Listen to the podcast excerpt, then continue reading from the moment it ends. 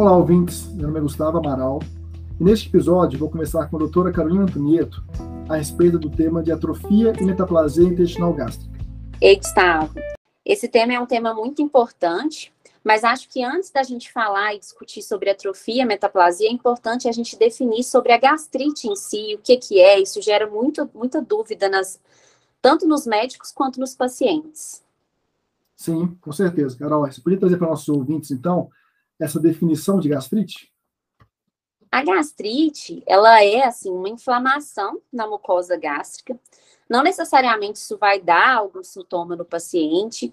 Ela é visualizada muitas vezes durante a realização da endoscopia digestiva alta, mas é um, um diagnóstico que é confirmado pela avaliação histológica. Então, você faz a biópsia e tem o diagnóstico de gastrite.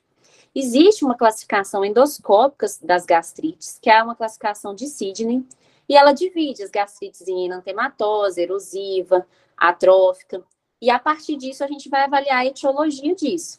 Mas, como eu falei, é uma inflamação da mucosa que não necessariamente está correlacionada com sintomas. Eu acho que isso é muito importante para os nossos ouvintes, porque reforçar que gastrite não é um sinal, um sintoma clínico.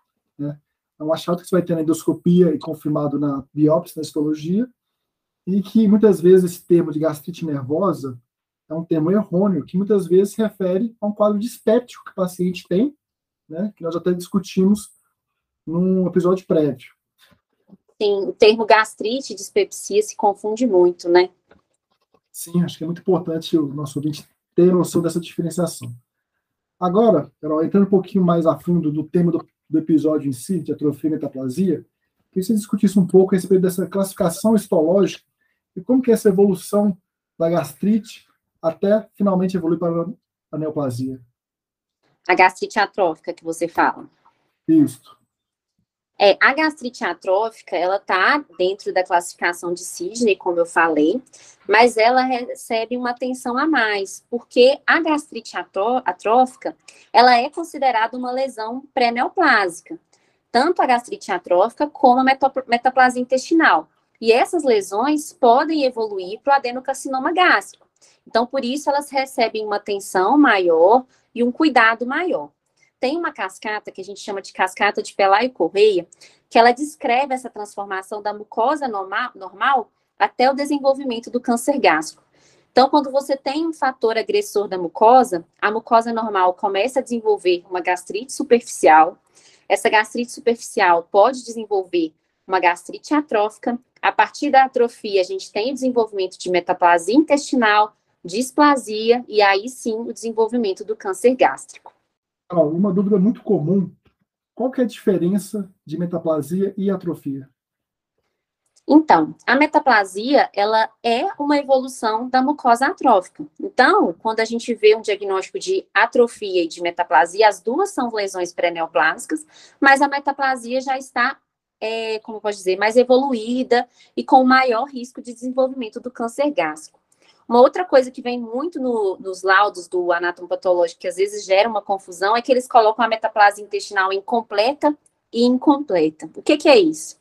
A metaplasia intestinal, ela é dividida em três grupos de acordo com a mucina produzida pela célula caliciforme.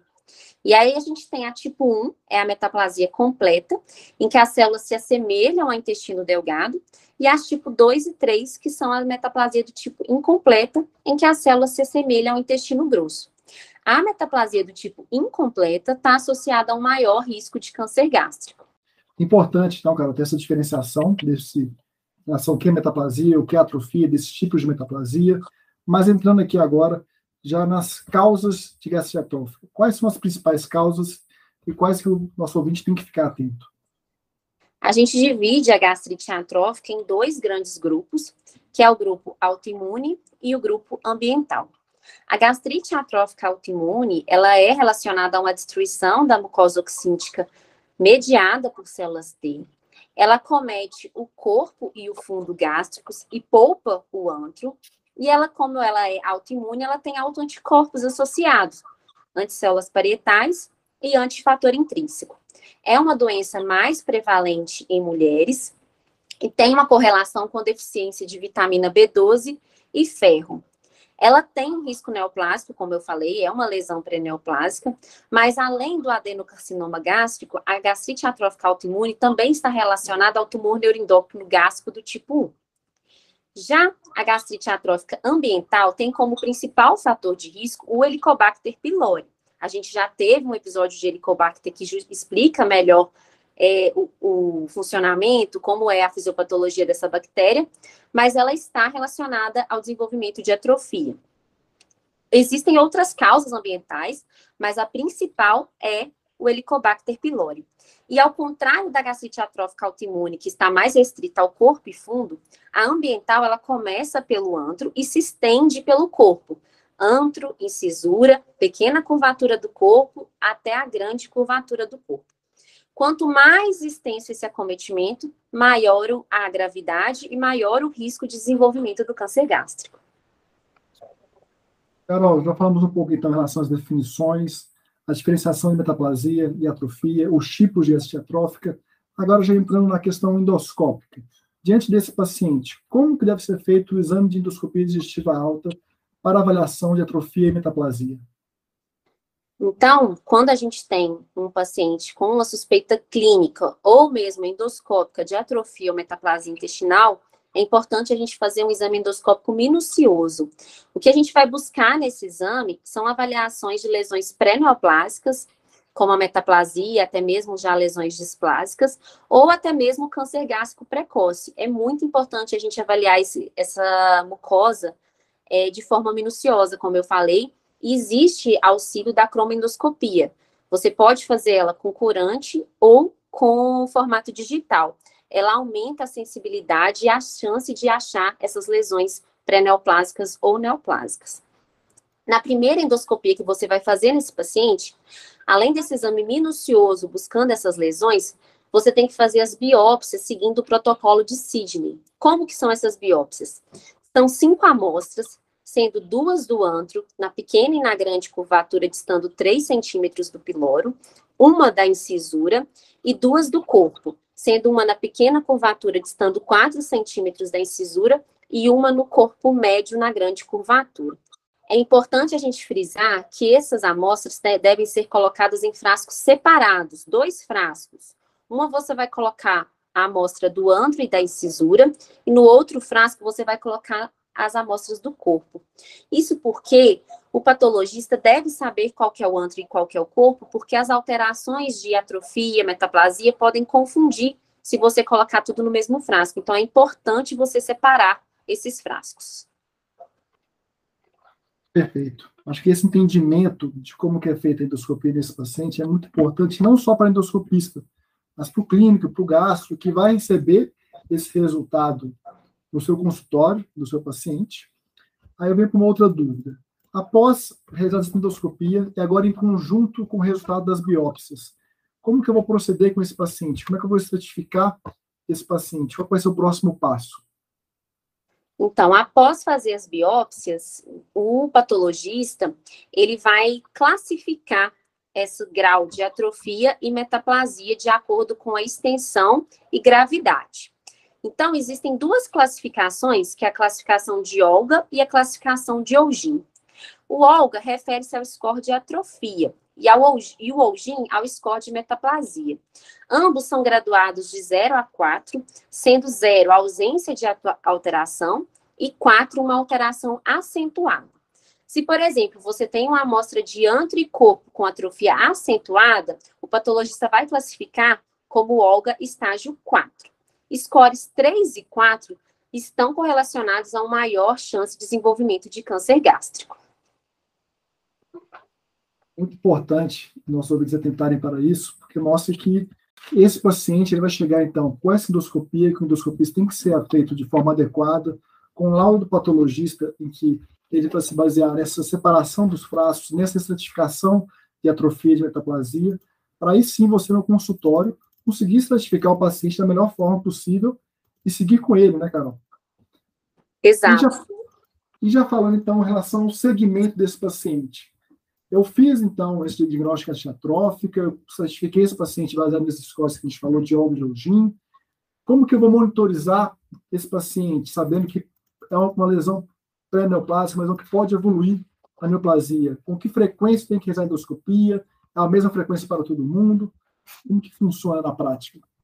Isso é uma coisa muito importante, né, Gustavo? É, tem um, um, segmento endoscópico que, que, geralmente é usado mais, que é seguindo o guideline da AES de 2019, que ele fala, pacientes que têm lesões pré-neoplásicas, mas que são lesões displásicas, você deve avaliar essa lesão e ressecar, independente se é displasia de baixo ou alto grau.